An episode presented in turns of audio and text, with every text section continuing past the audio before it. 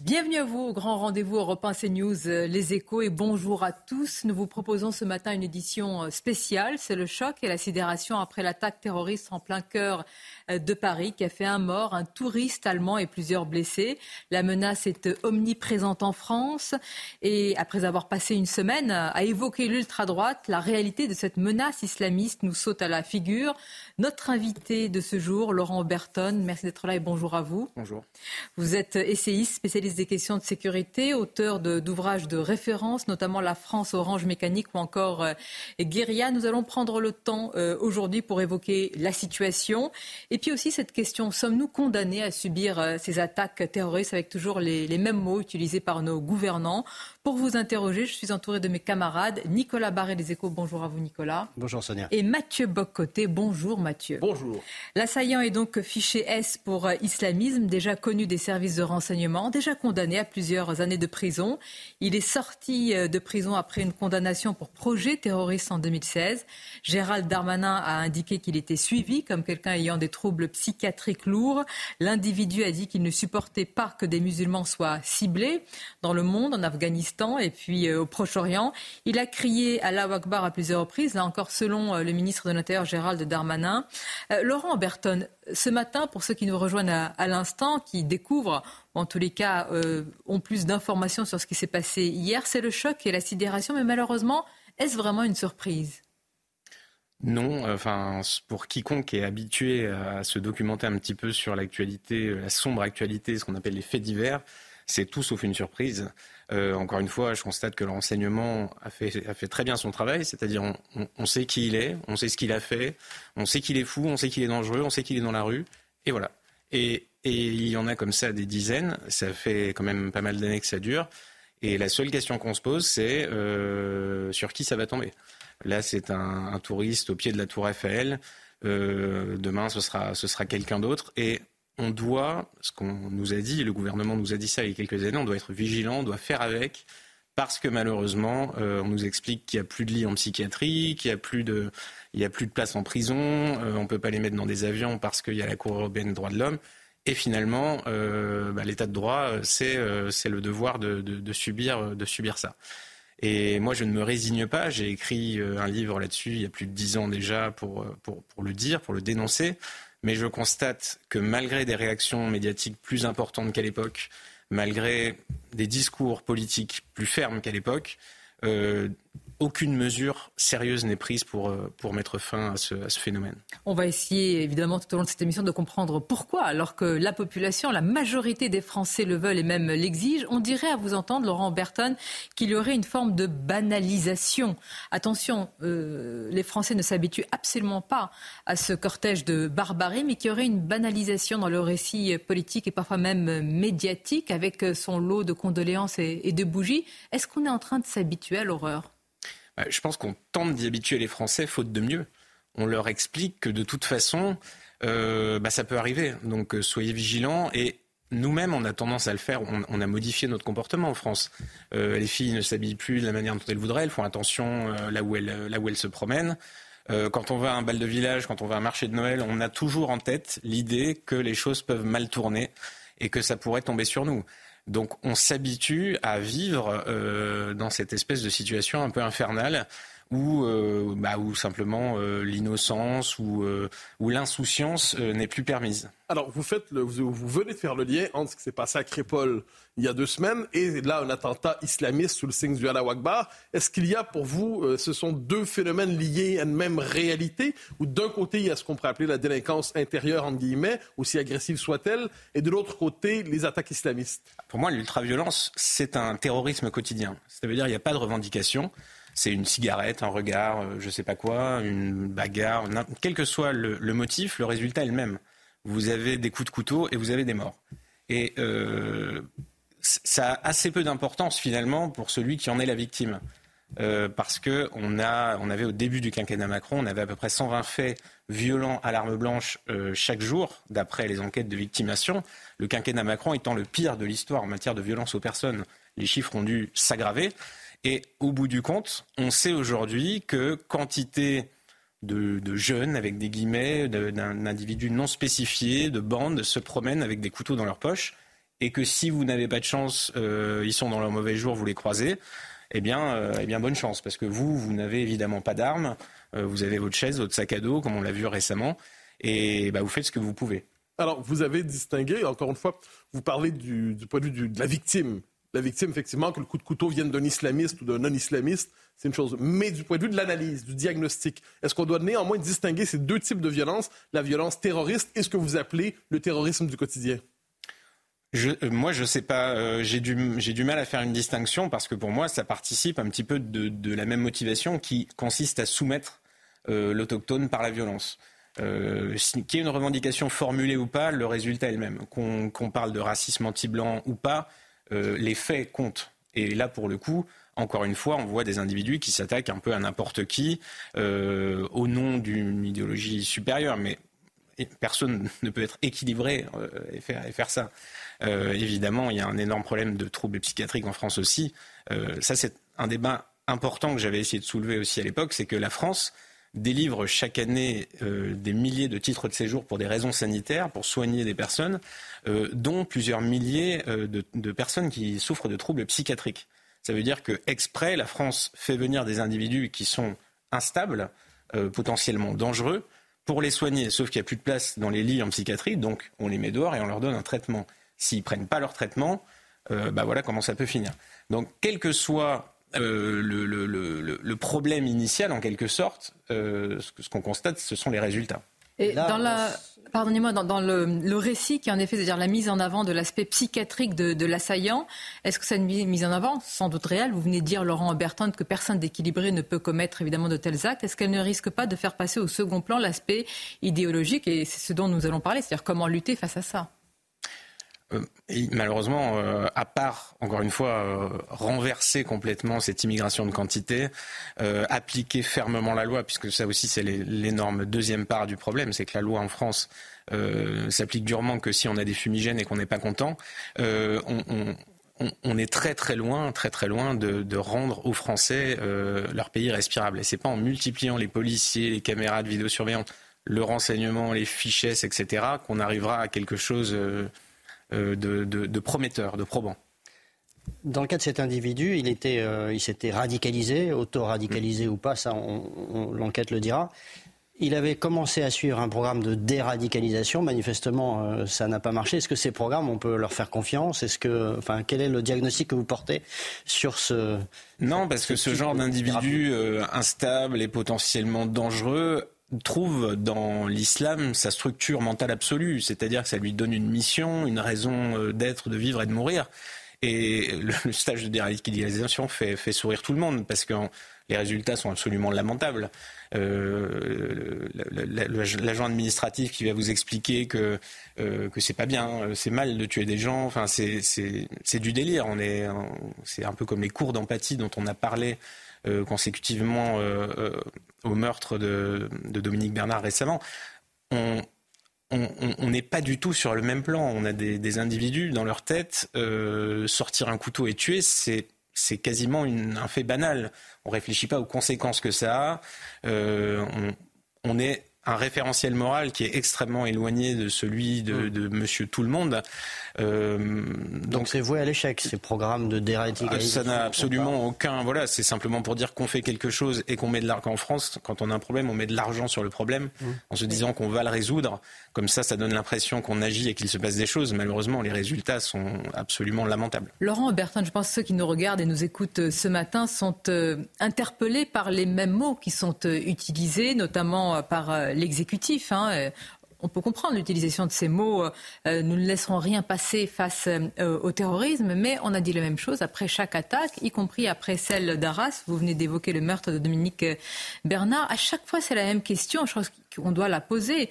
Comment ce genre de profil, quand même Déjà, fichier S, et à quoi ça sert finalement d'être fichier S, puisqu'ils interviennent, peut encore frapper ainsi sur notre sol? Bah parce que malheureusement, euh, encore une fois, à part faire de la communication, à part dire que on se rend sur place, on condamne avec fermeté, on crée un numéro vert, on va mettre en place une sous-commission, des cours d'empathie ou je sais pas quoi, rien de sérieux, rien de sérieux n'est fait. Donc on est condamné à faire ça, à arriver toujours derrière l'ambulance et à, faire de grands discours en disant de ne pas laisser la division nous diviser ou je sais pas quoi. Ça veut dire surtout ne critiquons pas le gouvernement, on fait ce qu'on peut. Euh, réagissez avec dignité, ça veut dire prenez sur vous, taisez-vous et ça passera mais c'est plus possible. Il y a, euh, enfin, l'opinion, les sondages le démontrent, et je trouve que le Français est extrêmement patient dans, ce à quoi on l'a condamné, puisque c'est ça, l'État, par son incapacité à gérer cette, insécurité, nous condamne à une situation euh, euh, dramatique. Alors, vous parlez d'une faillite relative de l'État, mais euh, vous avez d'abord dit les services de renseignement avaient fait leur travail. Donc, on savait mm. quel était le profil de... Donc, l'État, à certains égards, fait... une branche de l'État fait bien son travail. Quelle est l'étape manquante? Ça, c'est quelque chose de fascinant, c'est qu'en France, on a des yeux pour voir. Le renseignement voit les choses depuis des années, il le voit plutôt très bien. Il fait des, de superbes rapports qui sont amenés sur le bureau du ministère de l'Intérieur. Mais que je comprends, pour vous, les euh, services de sécurité ont fait leur travail sur ça ah, Les services de renseignement font plutôt du bon travail. Malheureusement, les rapports qui finissent sur le bureau du ministère de l'Intérieur sont mis au panier en général, puisqu'on se contente de communiquer sur les faits. Ça veut dire qu'on veut, on veut pas essayer de les empêcher. On imagine qu'on ne peut pas les empêcher. Donc le but du jeu est simplement de savoir y réagir, d'être prêt à y réagir et à faire des belles phrases, des beaux discours pour essayer de montrer à la population qu'on maîtrise encore quelque chose. Parce qu'on ne veut pas prendre le problème euh, à la racine. la manière de présenter euh, les choses, est-ce que ça contribue à prendre le problème à la racine? Cet individu, cet assaillant, et on l'a entendu à plusieurs reprises, y compris dit par le ministre l'Intérieur, est français.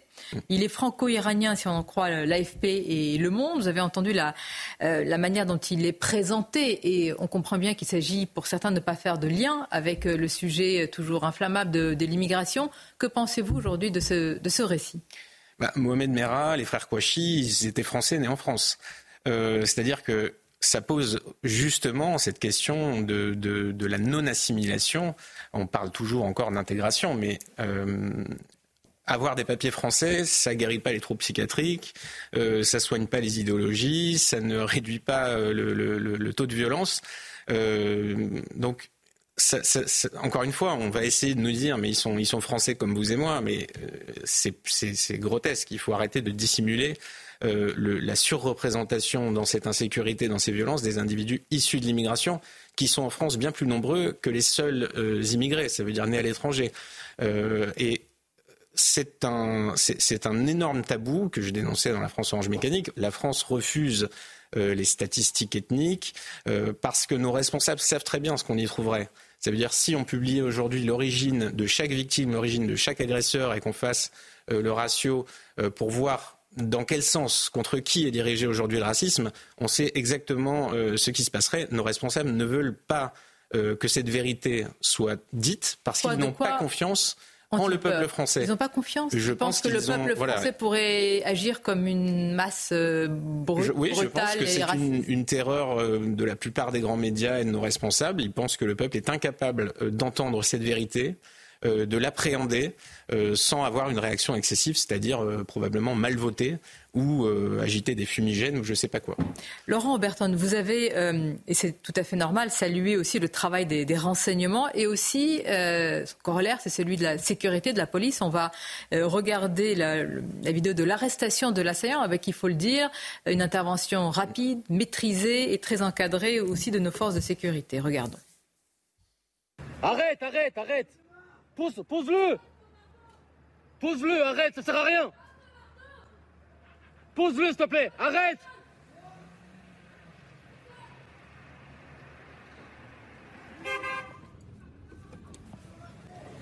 Putain.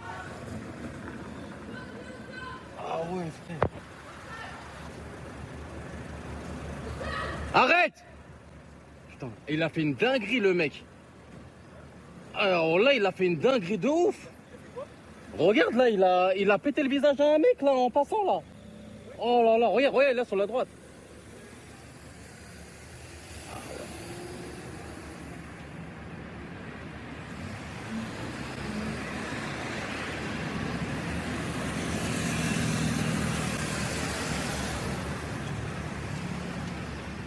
Voilà, et je le précise pour les auditeurs euh, d'Europe 1 que c'est une intervention qui a duré, qui était euh, rapide et extrêmement euh, maîtrisée. Revenons encore un instant, Laurent Bertin, avec vous sur le profil.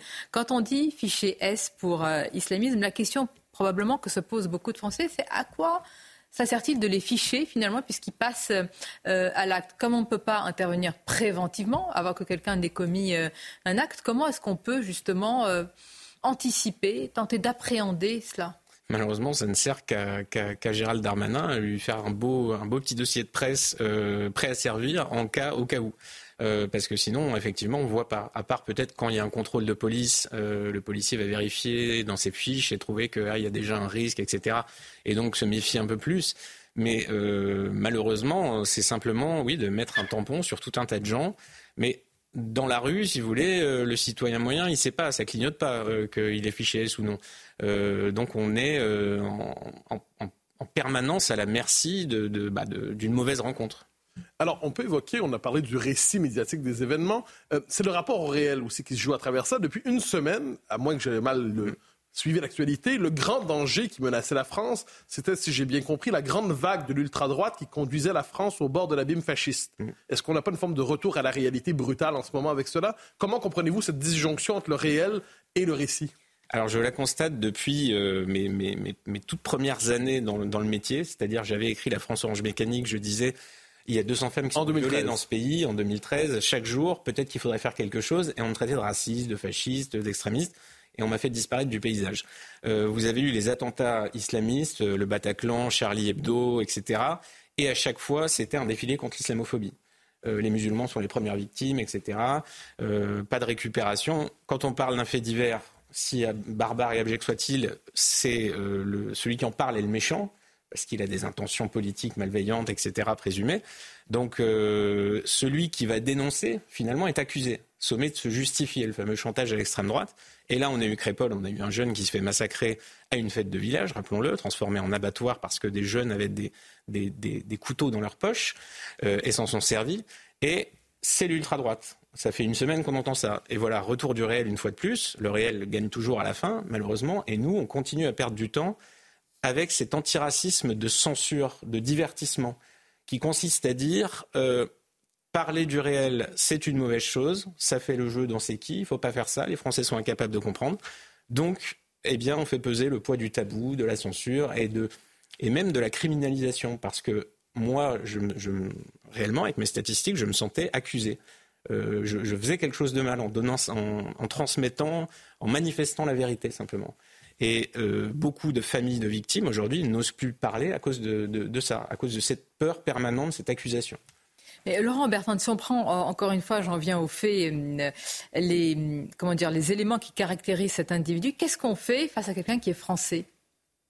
Bah, euh, Alors, moi je pense que ces papiers cette, cette, ne sont pas magiques, c'est pas parce qu'on les a octroyés Mais il n'est pas, sans réfléchir. Est-il expulsable Est-il la déchéance de nationalité Il est certain que sa place n'est pas dans la rue, parce que qu'il mhm. soit fou, qu'il soit dangereux, dans tous les cas, il, ne doit pas être là. Il ne doit pas être dans la rue. Euh, il, a été, euh, il, a, déjà été condamné pour apparemment avoir fomenté un, tel projet. Euh, donc peu importe, peu importe l'explication, en tout cas, le fait qu'il soit dehors n'est pas normal. Et on ne peut pas condamner nos concitoyens honnêtes à subir ça. voilà. Après, nationalité et tout ça, ça ouvrirait des débats encore plus importants. Pourquoi a-t-il eu la nationalité? Euh, est-ce que c'était justifié? Voilà, il faudrait. pour vous, tous ces débats doivent être posés aujourd'hui. Ah oui, oui, clairement. Euh, le débat de l'immigration, la naturalisation, euh, qui on fait venir et pour quelles raisons est absolument central. Mais c'est vrai qu'on voit pas bien la solution dans ce cas-là, puisque effectivement vous dites qu'il ne devrait pas être dans la rue. En même temps, on sait très bien qu'on ne peut pas le mettre en prison à perpétuité. Donc, c'est quoi la solution? Euh, on ne peut pas le mettre en prison à perpétuité. Euh, c'est-à-dire que normalement, quand on estime que quelqu'un est dangereux, hmm. on trouve un moyen d'en prémunir la société. Alors je ne dis pas que j'ai la réponse miraculeuse. Le problème est d'avoir euh, fait entrer des milliers d'individus instables et dangereux et de, évidemment de ne plus savoir quoi en faire parce que maintenant il y a l'état de droit, il y a les, la CEDH, etc. Mais on est face à des individus, la notion d'état de droit, on voit bien, on voit bien ce qu'elle vaut. Euh, donc à un moment, euh, soit on trouve des mesures très fortes pour protéger nos compatriotes et notre, notre, notre art de vivre, mmh. euh, soit on va tout droit vers, vers le tiers-monde.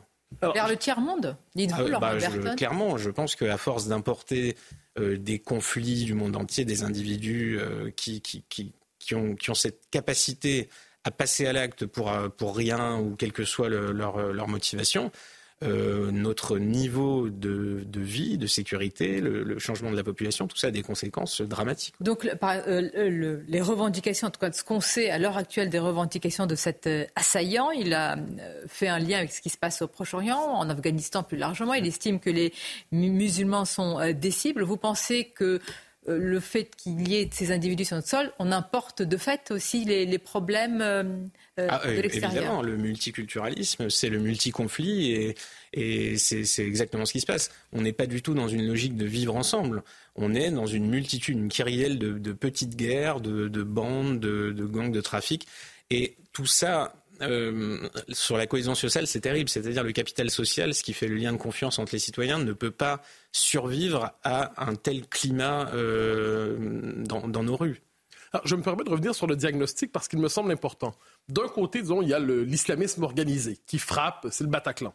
De l'autre côté, il y a la violence ordinaire, vous dites pour une cigarette, pour un mauvais regard.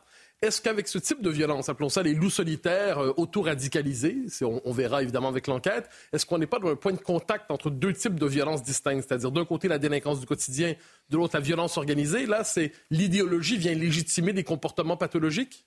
Oui, oui, oui, je pense que voilà, c'est vrai qu'il y a cette... Euh, c'est Xavier Hofer qui avait expliqué ça. Il y a une, continuité entre le, délinquant normal, on va dire, en quelque sorte, celui qui va agresser sans raison, sans revendication, euh, et, celui qui va faire de ce, il va se trouver un mobile en quelque sorte euh, par euh, l'intégrisme, le fondamentalisme. Et la frontière est extrêmement mince entre le, trafiquant ordinaire et celui qui va devenir, qui va mourir, mourir pour Dieu ou je ne sais pas, qui va se sacrifier à, cette idéologie. donc c'est aussi très difficile pour le renseignement, pour le coup, de, voir où, en sont les individus Ils sont tellement nombreux, il faudrait beaucoup plus de fonctionnaires pour les, surveiller. Mais encore une fois, la solution n'est pas de, pas de sécuriser l'enfer. Euh, la solution est de, comprendre ce qu'on a mal fait et ce qu'il faut défaire. Laurent Berton, on va voir les différentes réactions euh, politiques euh, hier soir beaucoup d'exécutifs, beaucoup aussi d'une partie de, l'opposition. On notera que certains ne sont pas, sont pas encore euh, exprimés. On va aller voir ces, ces, réactions qui ressemblent à chaque fois peu ou prou aux, réactions après chaque attaque. Je vais les, lire également pour nos auditeurs. Suite à l'attaque de ce soir à Paris, mes pensées vont à la victime, aux blessés et à leurs proches. Je salue le courage et le professionnalisme de nos forces de l'ordre et nos services de secours mobilisés.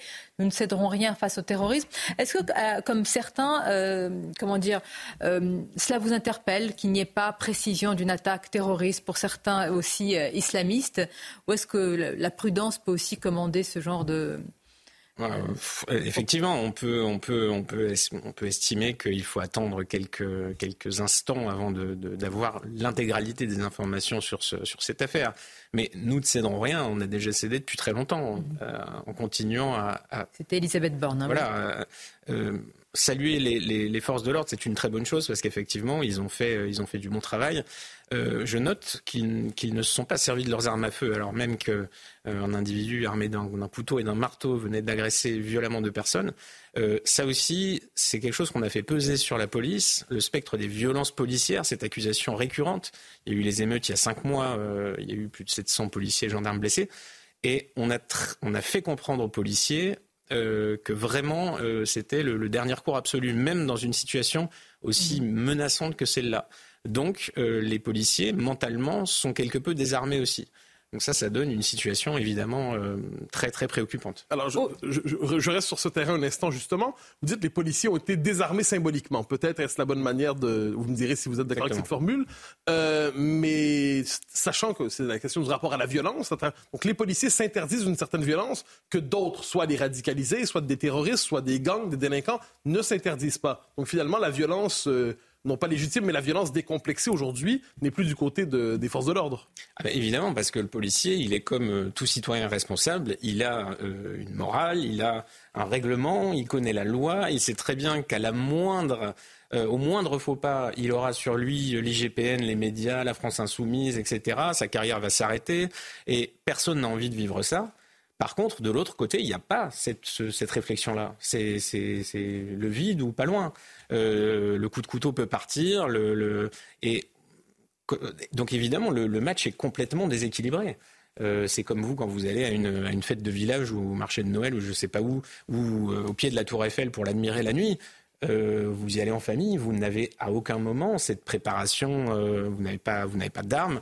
Donc il y a un déséquilibre euh, énorme euh, dans, ce genre de confrontation. On va voir d'autres réactions euh, qui nous parviennent également, et notamment de, l'opposition. On va voir celle d'abord de, de, Jordan Bardella.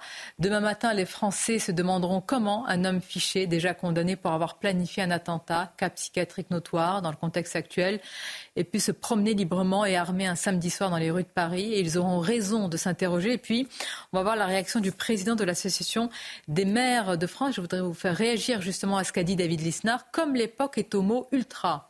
L'ultra-réalité s'impose aux tentatives de détournement de l'opinion. Les jours qui ont précédé ce nouvel attentat islamiste, notre pays est attaqué par l'horreur terroriste, comme dans la vie quotidienne, par le djihadisme ultra.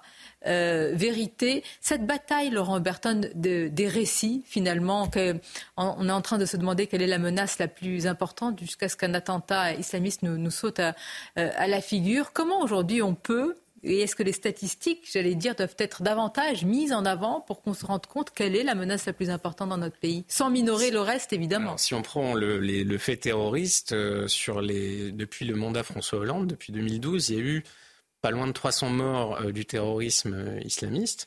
Et vous avez eu euh, l'ultra-droite, a priori trois morts, William, William Mallet qui avait tué trois Kurdes. donc le ratio n'est pas tout à fait le même, encore une fois, on voit bien. Et pour beaucoup, malheureusement, beaucoup encore de grands médias et de responsables politiques, la seule et unique vraie menace, c'est l'ultra-droite. Mais on voit bien que c'est un, un effet de diversion énorme. Et on parle encore une fois, des, cas de terroristes, euh, terroristes islamistes revendiqués, mais la plus grande partie, euh, ce qui pèse le plus lourd au quotidien, c'est cette insécurité euh, qui n'a pas de nom, qui n'a pas d'étendard de, en quelque sorte. Et on parle de 1000 plaintes déposées par jour aujourd'hui pour coups et blessures, sans doute à peu près plutôt 3000 dans la réalité, 3000 actes, puisque tout le monde ne porte pas plainte. Donc on en est là aujourd'hui et c'est ça, je pense, qui fait le, plus de mal à nos sociétés. De quoi, selon vous, ont peur euh, les dirigeants et les dirigeants euh, actuels? Vous dites que la majorité des Français est au fait, et puis nous subissons, ils subissent évidemment euh, ces attaques, est au fait de la menace terroriste, aussi de la violence, comme on a vu, ou l'hyperviolence à, à. Qu'est-ce qui retient aujourd'hui la main de l'exécutif? Quel serait le risque si aujourd'hui les dirigeants appliquent ce que vous dites, hein, et justement euh, ne se complaisent plus dans le déni euh, je pense qu'il y a cette espèce de, terreur, c'est le en, vase clos en fait cette, classe politique et médiatique se, fait peur à elle-même. Euh, voit bien que l'opinion attend des mesures fermes. On a, pu voir ça en Suède, au Danemark ou dans, beaucoup de pays récemment. ce serait assez facile pour un exécutif de regagner quelques points de popularité en prenant quelques mesures symboliques d'expulsion de masse ou je ne sais pas quoi, ou d'application de lois plus strictes. Euh, mais il y a ce blocage parce que on sait très bien qu'on va tout de suite s'entre-accuser de faire le jeu de euh, et qu'on va être, euh, encore une fois, ce fameux chantage à l'extrême droite. et nos responsables politiques ont encore peur de ça. Ils sont encore dans ce, dans ce logiciel qui, qui date pas d'hier, hein, qui, a, quelques heures de vol déjà. Le, citoyen français n'en peut plus, ne, peut plus entendre ça. Ces histoires d'ultra droite ne comprend toujours pas ce faux procès ce, moment de diversion. Mais malheureusement, pour nos élites, ça compte encore beaucoup. Donc, euh, bah, ils sont lents à faire virer le navire, en quelque sorte. Le projet sur le, de loi sur le terrorisme, à votre sens, ça va dans le bon sens, mais ça n'est pas suffisant, en, quelque Ah oui, oui, non, mais de toute façon, dans tout ce que j'ai pu lire, par exemple, sur l'immigration ou sur le, ou sur euh, euh, l'application de la loi, n'est pas du tout, n'est pas du tout à la hauteur. encore une fois, je le redis, en, en, en 1992, on a 55 000 détenus dans nos prisons. On en a 75 000 aujourd'hui, les prisons débordent. Ça n'a pas du tout suivi l'augmentation des violences aux personnes, qui dans le même temps a explosé euh, de, plus de 500% euh, sur la même période. Euh, on est encore avec ce logiciel d'avant de se dire que la prison c'est pas la solution, qu'il faut réinsérer, qu'il faut aménager, etc et que tout ira mieux avec des cours d'empathie, mais on, a complètement basculé, on n'est plus du tout dans ce, dans ce monde-là maintenant. Bien, nous allons poursuivre ce grand rendez-vous, bien sûr, en votre compagnie. Laurent Aubertin, je le rappelle, vous êtes essayiste, vous êtes spécialiste des questions de sécurité, vous êtes l'auteur de nombreux ouvrages de référence. On a cité La France Orange Mécanique ou encore euh, Guérilla. Vous appuyez vos propos par des chiffres chiffres, des, statistiques.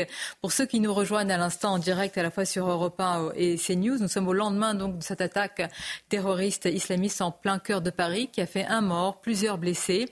Un mort, c'est un touriste euh, allemand. La menace est omniprésente en France. Il y a une avalanche de réactions euh, politiques. Hier soir, le ministre de l'Intérieur, Gérald Darmanin, et le préfet de police de Paris, Laurent Nunez, étaient rapidement sur place. Gérald Darmanin a affirmé que l'homme aurait crié à plusieurs reprises à la Akbar au moment de son arrestation. Je rappelle que l'assaillant est fiché S pour islamisme, qu'il est déjà connu des services de renseignement, déjà condamné à plusieurs années de prison. Il est sorti de prison après une condamnation, et ce n'est pas rien, pour projet terroriste en, 2016. Il est également, ou a été suivi en tous les cas, pour troubles euh, psychiatriques euh, lourds. Nous allons poursuivre cette émission en nous interrogeant aussi sur euh, la suite, Laurent Bertin, et peut-être plus largement aussi sur un conflit. Certains parlent depuis plusieurs euh, jours, mais aussi depuis longtemps, d'un conflit de, civilisation, d'un choc, d'un affrontement sur notre sol. Euh, tout d'abord, cette attaque, pour ce que l'on sait, pourrait avoir un lien avec ce qui se passe à l'extérieur, notamment au, Proche-Orient. Est-ce que pour vous, ces guerres, malgré tout, extérieures, euh, sont importées durablement en France? Quoi qu'on fasse, quoi que, je dire, quelle que soit la position des dirigeants, ces conflits aujourd'hui sont sur notre sol? Oui, c'est absolument certain. quand on suit un petit peu les individus justement fichés euh, et potentiellement dangereux, on constate qu'ils sont en boucle euh, sur, ces questions. Euh, ils passent leur temps sur des médias qui ne traitent quasi exclusivement que du conflit israélo-palestinien. Et on l'a vu dans les manifestations récentes, il y a eu beaucoup d'appels à, des violences. Donc encore une fois, ça donne un prétexte tout trouvé au passage à l'acte, une justification en quelque sorte moralement supérieure. Mais Vous diriez que les, réseaux sociaux sont un accélérateur de radicalisation en quelque sorte? Bah, Disons que ça aide beaucoup d'individus à, s'agréger, à être euh, comme ça captifs d'une représentation du monde euh, et à l'auto-alimenter en permanence avec des images de propagande parfois totalement grossières, mais peu importe. Euh, ce n'est pas du tout une question de réflexion logique. On cherche uniquement à, justifier des, idées et des pulsions. Et effectivement, les, réseaux sociaux, euh, certains, certaines plateformes euh, sont particulièrement prisées par ces individus, évidemment. Mais c'est comme les couteaux. Euh, on a tous des couteaux chez soi. c'est simplement c'est la manière dont on s'en sert le, le, problème. Alors, vous venez de dire, c'est important, certains sont sur certains médias qui parle en boucle de, notamment du conflit israélo-palestinien, israélo-arabe. Euh, est-ce, que, est-ce que je vous comprends bien si, si j'interprète votre propos de manière suivante? Une partie de ces gens vivent mentalement à l'extérieur du territoire français, du, pays qu'est la France, de la culture française. Leur espace mental est non seulement un autre pays, une autre identité, mais même une autre civilisation. Et dans ce conflit, ils prennent finalement l'autre partie. Est-ce que je vous comprends bien? Oui, oui, c'est, c'est, oui, c'est complètement ça. Et il y a cette idée sous-jacente que tout ce qui n'appartient pas justement à ce, à ce monde arabo-musulman euh, fait office un petit peu d'ennemi potentiel.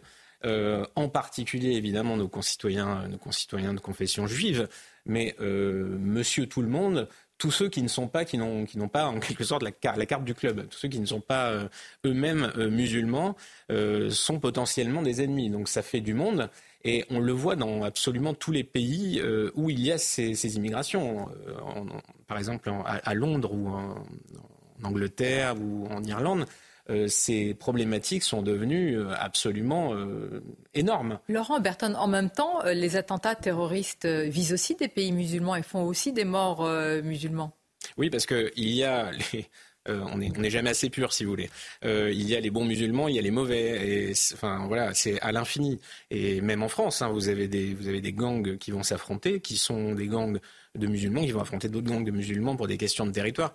Euh, ça, c'est pas trop la question. Ce qui est important de comprendre, c'est que le, le tribalisme et l'ultraviolence vont dominer ces, ces, groupes, vont les structurer et ils n'ont absolument rien à voir avec la société traditionnelle française. Il y a une question qui est souvent posée, c'est a-t-on franchi un cap? Je crois qu'on la pose à chaque, malheureusement, à chaque attaque. Alors fut-elle l'hyperviolence après Crépol On s'est interrogé sur le franchissement d'un cap, mais aussi après les attaques terroristes islamistes. J'allais dire de cap en cap. Euh, bah, où allons-nous et, où arrivons-nous? On a vu il y a quelques mois des, bébés poignardés dans des poussettes. Euh, et bon, c'est passé, c'est l'actualité. Euh, on, a, enfin, on voit ça, on est, on est, il y a cet état de sidération parce qu'il y en a tellement qui reviennent, qui font l'actualité, qu'on oublie.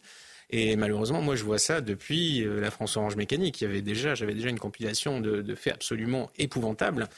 Et malheureusement, ça continue et voilà, on, est, on, vit avec cette horreur. Est-ce que vous constatez dans vos, dans vos recherches, c'est peut-être une des difficultés avec ce genre d'individus, qu'il y a davantage aujourd'hui de, de, ce qu'on appelle de loups solitaires comme ça, qui se sont autorédicalisés qu'il y a 10-15 ans? Oui, oui, oui, parce que c'est quelque part plus efficace. C'est-à-dire qu'un individu, même s'il est euh, s'il a des troubles psychiatriques, si c'est pas euh, le couteau le, mieux aiguisé du tiroir, comme on dit, euh, il peut faire d'énormes dégâts parce qu'il lui suffit de rien, c'est-à-dire une arme blanche. Il va n'importe où et enfin n'importe quel type est capable de, faire très mal. il n'a pas besoin d'un projet planifié avec un réseau d'armement, etc. Donc euh, d'ailleurs, les, comment dire, les, autorités. il aurait prêté allégeance, en hein, faisant attention à l'expression de loup solitaire qui peut laisser Absolument. penser qu'il n'y a oui, aucun quel que soit son. Mais on, avait vu des appels à ce genre d'actes. On avait vu, prenez votre voiture, euh, avec, avec les moyens du bord. Faites, faites avec euh, comme vous pouvez, en quelque sorte. Donc évidemment, certains individus un petit peu dérangés vont entendre ce genre d'appel. Alors, vous avez utilisé cette formule n'importe où, n'importe quand. Vous avez parlé de guerre de territoire. Si on fait une évolution de, de 2013, la France Orange Mécanique jusqu'à aujourd'hui, on connaissait des zones qui étaient plus dangereuses que d'autres. Certains quartiers, certains lieux il était bien avisé de ne pas s'aventurer. Est-ce qu'on peut dire qu'après Crépole et ensuite après hier soir au cœur de Paris, il n'y a plus vraiment de territoire protégé, de territoire où on est véritablement à l'abri de cette hyperviolence? Oui, absolument. Il y a quelques années, on disait qu'il était au mauvais endroit au mauvais moment. Il n'a pas eu de chance. Et maintenant, on se dit euh, où sont les bons endroits, euh, quels sont les moments? Euh, on n'arrive plus à trouver en France un endroit où on peut se comporter normalement sans qu'il ne se passe rien, sans qu'il n'y ait pas de risque. Et, c'est ça qui est vraiment frappant. Euh, dans les enquêtes d'opinion notamment, le, Français qui pensait euh, être tranquille dans sa campagne, euh, avoir ses, petits, espaces préservés, il pensait que Paris était une ville plus sûre, plus sécurisée, eh bien on constate que ce n'est plus le cas aujourd'hui. Est-ce que vous avez noté aussi une évolution du vocabulaire? Parce que 2013, dans la France Orange Mécanique, vous vous intéressez aux faits divers, entre guillemets. Le, concept même de faits divers est discuté aujourd'hui. Faits divers, RICS, déséquilibré. Euh, le vocabulaire normalement utilisé pour parler de ce que vous appelez l'hyperviolence, est-ce que ce vocabulaire aujourd'hui sert à décrire ou quelquefois peut-être à masquer? Ah oui, ben, déjà à l'époque d'Orange Mécanique, c'était, euh, vous savez, il y avait le, prénom euh, Jean-Pierre avec le petit astérisque, le prénom a été modifié, on parlait de jeunes avec des guillemets, on a, le, le, réflexe médiatique consistait toujours à passer sous silence une certaine, une certaine réalité. Et malheureusement, on a, ça a eu un effet d'accumulation. Si vous voulez, on a fait barrage, comme en politique, mais derrière un barrage, les eaux montent. Et à un moment, ça risque de, céder et de, créer une déferlante. Laurent Bertin, quelle est euh, l'étape euh, d'après, alors que déjà nous, vivons un moment euh, assez grave, et je, le dis quand même en posant cette question, l'objectif c'est de justement conjurer le, risque et d'essayer d'éviter un affrontement plus important.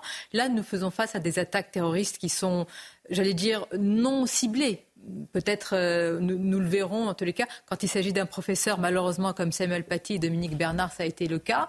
Mais euh, certains dans les services de renseignement affirment qu'on pourrait euh, justement être face à des, attaques extrêmement ciblées est-ce que c'est l'étape d'après? Est-ce que vous travaillez vous-même sur ces scénarios là oui, le, groupe terroriste, a priori avec lequel cet individu était lié, Forza Analisa, était une cellule de, de, combat qui prévoyait, qui avait prévu d'enlever un magistrat, d'attaquer le journal Libération, euh, de s'en prendre à Pierre Sautarel, euh, l'animateur principal du site f2souche.com, site de réinformation. On, a eu cette cellule qui a été démantelée depuis.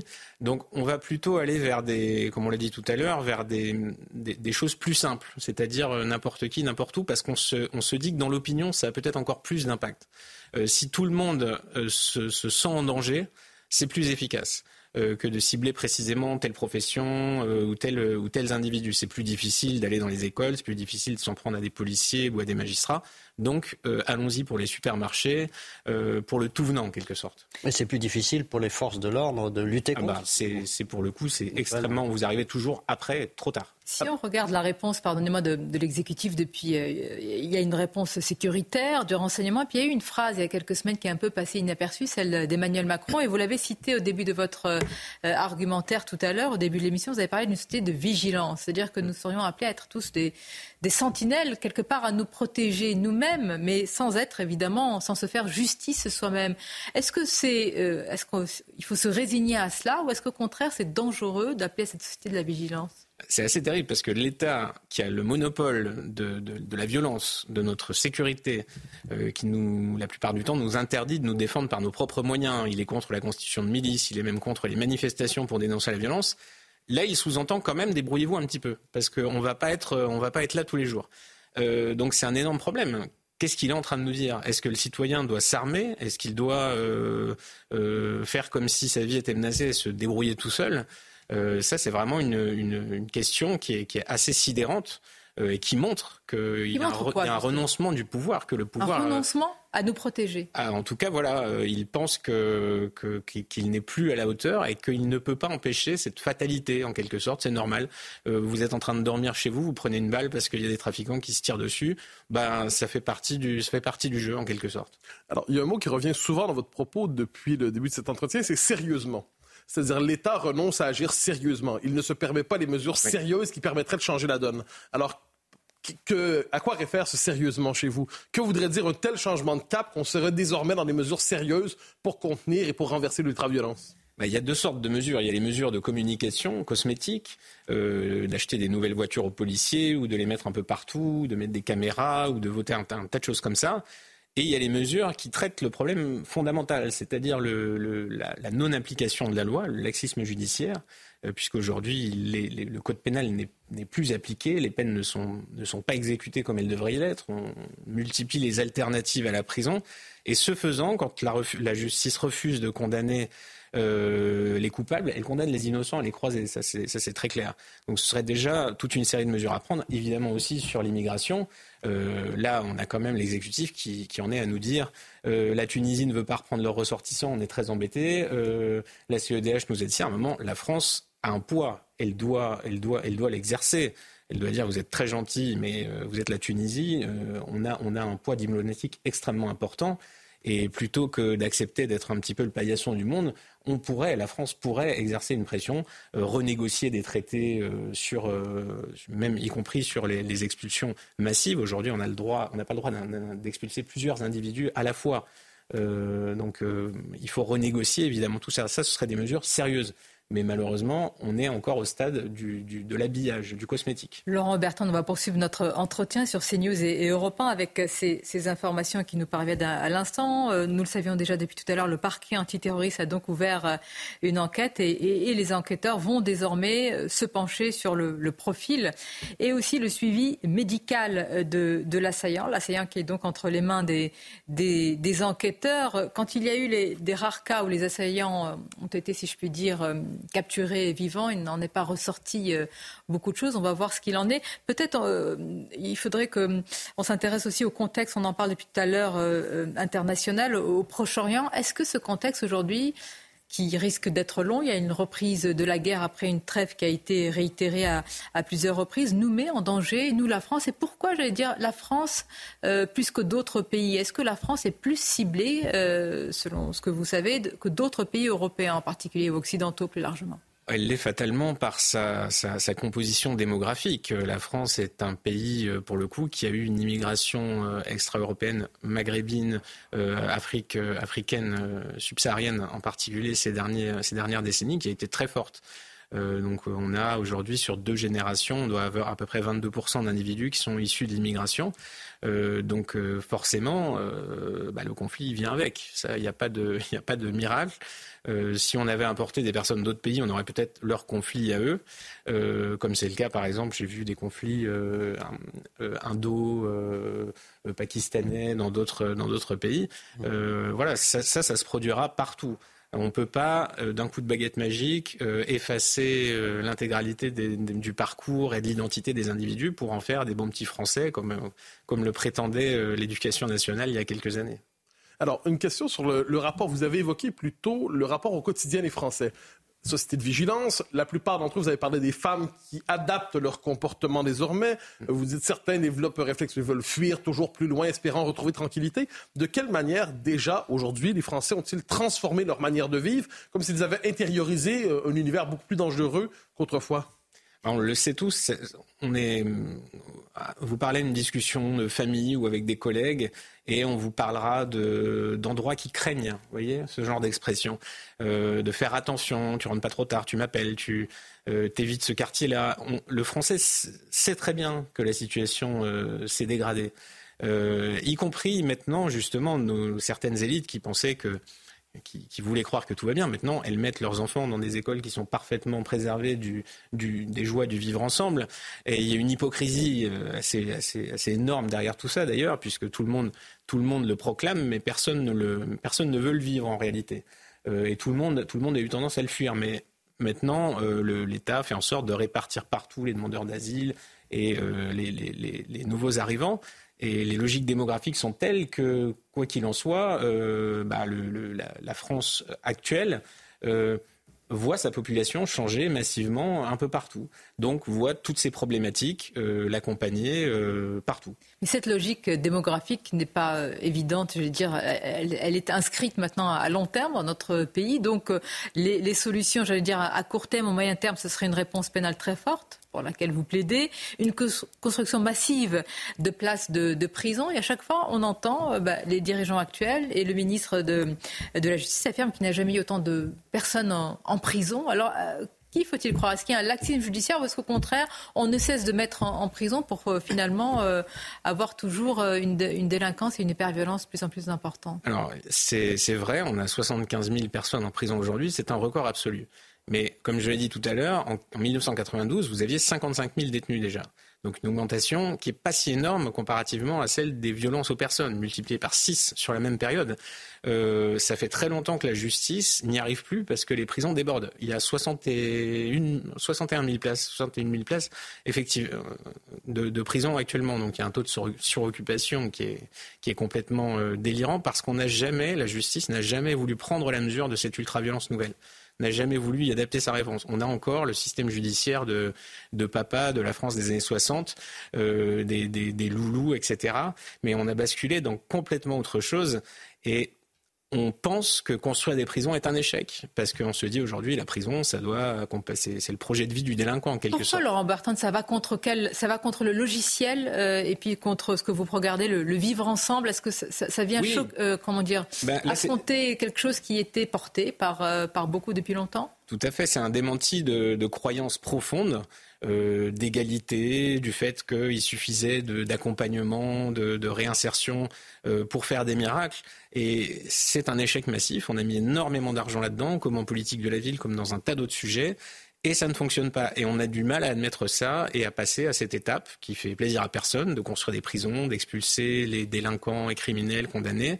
Euh, ce sont des décisions dures politiquement qui ne sont pas du tout dans le comment dire euh, dans le domaine des possibles politiques en France, euh, mais je, je pense qu'on est le obligé d'y venir. est idéologique selon vous alors si Ah oui, oui, le verrou est totalement idéologique. La France a les moyens de se défendre, mais c'est dans les têtes que ce n'est pas encore passé. Oui, oui, c'est complètement ça. C'est qu'on est, euh, on est, on est verrouillé sur une croyance à laquelle on ne veut pas renoncer.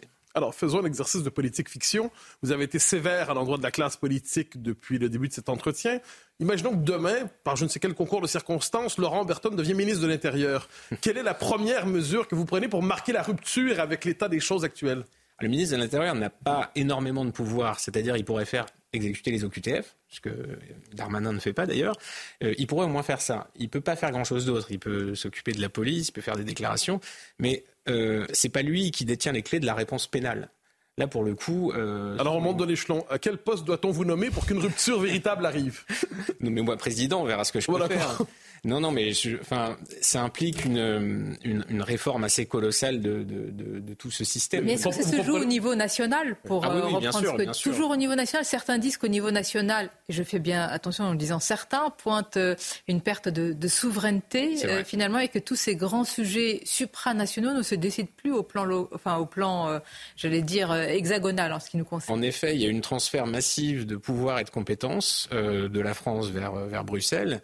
Euh, qui voulu, hein, qui pose, voulu, qui pose un problème. Mais, voilà, si la France décidait de faire machine arrière et de reprendre euh, sa souveraineté, elle pourrait le faire et personne ne pourrait l'en empêcher. Donc c'est vraiment une question de volonté. Mais je me permets de revenir un instant sur la question, je, euh, laissons de côté la politique fiction. La première mesure, si on voulait marquer une rupture, vous nous dites l'état actuel des choses ne fonctionne pas, le dispositif politique et juridique ne fonctionne pas. Donc quelle mesure serait susceptible de marquer un véritable tournant pour avoir une politique sérieuse, pour reprendre votre terme? Pense que l'expulsion de tous les criminels euh, étrangers, de tous les délinquants récidivistes étrangers, euh, marquerait justement, enverrait un message extrêmement ferme. C'est-à-dire, euh, vous venez en France, vous ne ferez pas n'importe quoi, vous serez pour le coup réellement sanctionné. On pourrait également frapper justement cette immigration d'une caution, comme par exemple la Suède vient de le faire. la Suède exige maintenant un certain niveau de revenus pour rester sur son sol. Euh, ce qui permet euh, de, choisir de nouveau, de maîtriser de nouveau euh, cette, immigration qu'encore une fois, les Français n'ont fait que subir. Les Français n'ont jamais voulu cette immigration. Toutes les enquêtes d'opinion le montrent. Et ben, on leur a donné. On leur a... en, même temps, on voit que c'est pas si simple, parce que l'exemple de l'Italie avec Mélanie, qui a ce genre de programme, a du mal à le mettre en œuvre. Oui, oui, mais les Suédois, par exemple, qui passent quand même pour un pays extrêmement progressiste et raisonnable, euh, ont voté sans problème des mesures très restrictives. Le Danemark l'a fait aussi. Je pense que c'est dans l'air du temps. Euh, les, démocraties occidentales voient bien que ces situations sont intenables, mettent en danger leur modèle de providence, etc. Euh, donc il faut des décisions de ce genre. Ça fera plaisir, ça fera pas plaisir, mais tout le monde va y venir. Et la France a un peu l'habitude d'être en retard, malheureusement. Euh, mis à part justement euh, ces, faits extrêmement graves que nous subissons, euh, nous l'avons dit tout à l'heure, Laurent Berton, il y a ceux qui prophétisent ou en tous les cas qui veulent dénoncer le risque d'un choc des, civilisations, appuyé par ce qui se passe notamment au, Proche-Orient. on a rappelé les titres de vos ouvrages. Le dernier s'appelle guérilla. On a beaucoup entendu certains dire, notamment euh, Michel Onfray et d'autres, qu'on est dans une guerre civile larvée et de moins en moins larvée euh, en France. Est-ce que cette expression vous semble adéquate avec tout ce qu'elle comporte quand même, hein, comme euh, évidemment conséquence pour notre pays? Est-ce que nous allons y venir ou est-ce que finalement c'est une forme de, fantasme aujourd'hui? Alors moi, guerre civile, je ne suis pas fanatique du terme parce que ça implique deux camps constitués. Or aujourd'hui, on n'a pas ça on a euh, les victimes et on a les auteurs. Et les auteurs, indistinctement, ne forment pas non plus un camp. Euh, ce serait faux de dire ça. C'est-à-dire, il y a des bandes, il y a des gangs, il y a des euh, eux-mêmes se, s'entre-massacrent allègrement. Donc, c'est pas cette situation-là. Par contre, c'est on va un petit peu vers une guerre de tous contre tous avec un État euh, qui, est, extrêmement fragile et dépassé. Donc, euh, c'est pas une situation de guerre civile, mais c'est une situation de guérilla. Un État fragile et dépassé qui cherche euh, ses mots. On l'a vu aussi bien sur Crépol, où on a vu un porte-parole du gouvernement qui est passé à, euh, qui ne voulait pas reprendre le terme d'ensauvagement, à finalement arrivant sur place parlant d'un basculement mm. de la société, et en même temps un garde des sceaux qui dénonce plutôt la récupération aujourd'hui. Selon vous, comment les Français vivent eh bien, ces, changements de pied On voit euh, Garde des Sceaux qui va sur l'aspect moral pour condamner le Rassemblement national et le porte-parole du gouvernement qui se voit contraint sur place de dénoncer un basculement de la société, chose qu'on n'avait jamais entendue dans sa bouche. Ah, dans l'opinion aujourd'hui, le terme ensauvagement est, est, perçu comme même faible et très insuffisant. Moi, la France Orange Mécanique, c'est souvent ce que m'ont reproché des victimes, des gens qui avaient vécu l'insécurité, des policiers. Ils m'ont dit mais vous n'allez pas assez loin dans vos constats. Pas assez loin en ah, parlant de France Orange Mécanique. Ben, bien sûr, moi j'essayais d'expliquer que j'étais, j'essayais d'être l'intermédiaire entre le plateau médiatique euh, et, euh, et, le ressenti populaire. Et malheureusement, ce gouffre euh, n'est pas comblé aujourd'hui. Quand on a, quand on fait toujours peser cette suspicion sur le, sur la, sur la réaction. Moi, je trouve que c'est sain de réagir à des, à des, faits d'horreur. C'est sain de ne pas s'y habituer.